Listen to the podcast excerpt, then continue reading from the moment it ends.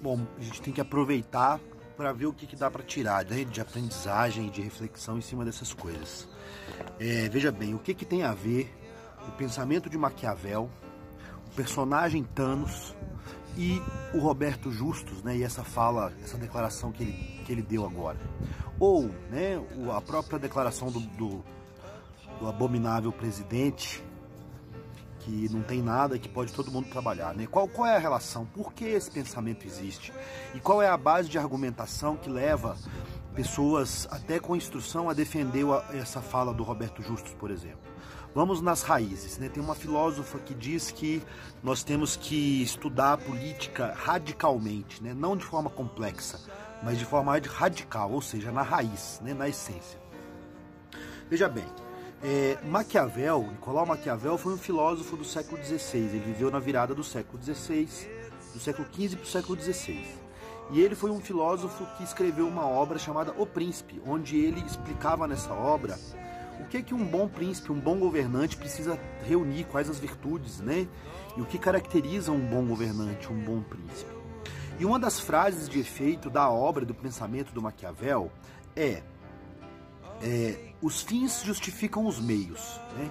Isso é uma das principais frases dele, que representa a filosofia e o pensamento dele. O que, que, quer dizer essa frase? Os fins justificam os meios.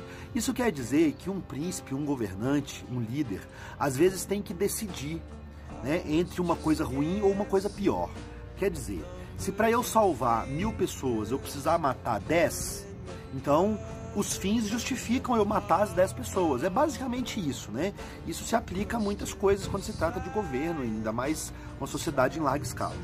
Muito bem, então as ideias de Maquiavel elas vão, elas vão servir de inspiração para a formação de todos os governos que vêm depois dele, depois da Revolução, das revoluções burguesas, Revolução Francesa, né? Enfim, até hoje, o pensamento do Maquiavel é uma das bases das ciências políticas.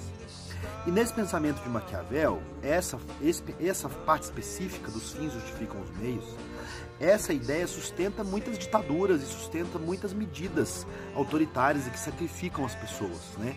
Então, quer dizer, nesse pensamento, sacrificar um grupo de pessoas para um bem maior né, é algo justificável, é algo aceitável e necessário, inevitável na política.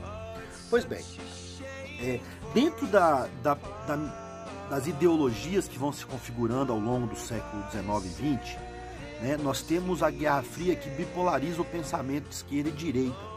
Né, dentro da política, onde o pensamento de esquerda vai ser baseado no marxismo lá, né, que era uma visão estrutural da sociedade, né, que analisa as economias, as estruturas da economia da, do mundo capitalista, né, como economia, cultura, política, sociedade, que são as estruturas de qualquer sociedade.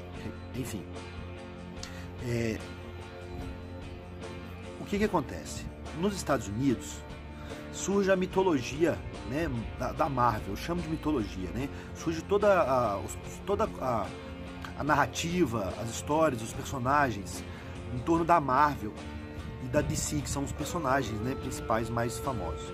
E é, por trás desses personagens e dessas narrativas, dessas histórias de super-herói, tem todo ali um aparato ideológico né, que divide o mundo entre vilões e heróis, né, e aí você cria uma narrativa que os, os heróis americanos estão sempre salvando o mundo dos vilões, né? Enfim. E aí o mais famoso vilão dos últimos tempos da Marvel é o Thanos. As pessoas assistem os filmes da Marvel, muitas vezes muitas não prestam atenção nas metáforas por trás. Na, na, na saga lá da Marvel, o Thanos descobre que a a, a vida no, no universo estava comprometida.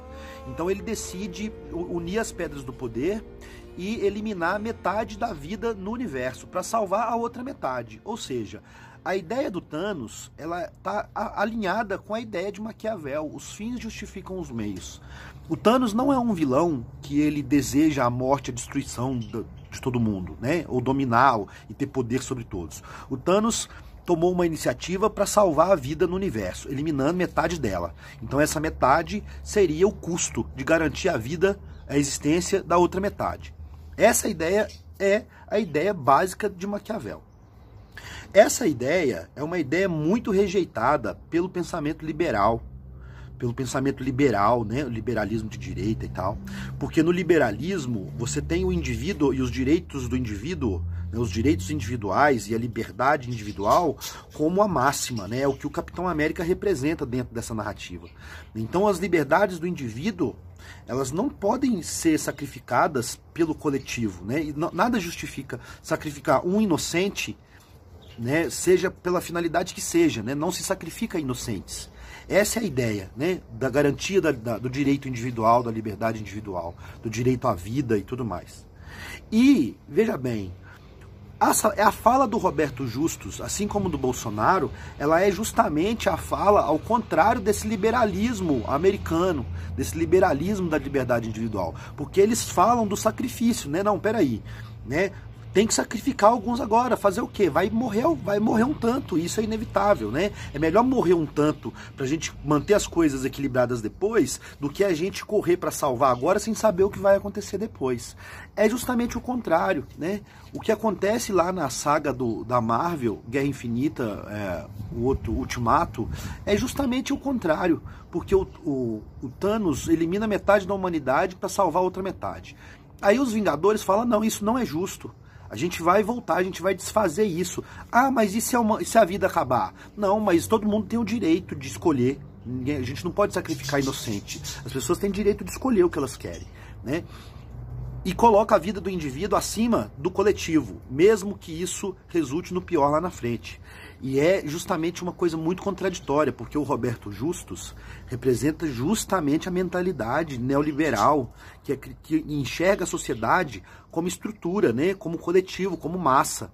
Então, assim, na cabeça dessas pessoas, tem que sacrificar um tanto para as coisas se manterem equilibradas, né? Porque o problema é lá na frente, é a riqueza, é o fluxo do consumo, é o fluxo do capital, é o fluxo do emprego, né? Então, eles não cogitam a possibilidade, por exemplo, de abrir mão de 2, 1%, 5%, 10% de suas fortunas para evitar os danos e as mortes no imediato ou garantir os empregos depois. Mas eles cogitam a hipótese de ter que morrer 15% de gente pobre, 10% de idoso, seja lá o tanto de gente que for, né? É triste, mas, faz, mas fazer o quê? É, a, é a frase deles, né? Fazer o quê? É triste, mas fazer o quê? Né? E eles dizem também que ser politicamente correto não é o melhor. O ser politicamente correto deles é acreditar na garantia da vida do indivíduo, que a gente não pode sacrificar um pelo coletivo ou por um futuro, por uma coisa que é uma hipótese lá na frente. Então, é importante a gente tentar compreender de onde que vem essa mentalidade e essas mentalidades e esses argumentos, né? Porque se vem de um, uma, uma, um personagem ideológico, mas na verdade se expressa outro, né? Não se, não se aceita, não é admissível o sacrifício de um tanto para garantir economia, para garantir fluxo de capital, para garantir lucro, porque na verdade, o que as pessoas como Roberto Justo estão preocupados não é com o emprego do pobre, né? É com os investimentos, com o mercado de ações, que é onde eles lucram e multiplicam o capital deles. Então a gente precisa pensar assim na raiz, né? Sempre pensar radicalmente, entender o pensamento e as expressões políticas desses nossos personagens com um olhar mais amplo, né? E mais histórico e filosófico também. Tá? É importante pensar nisso.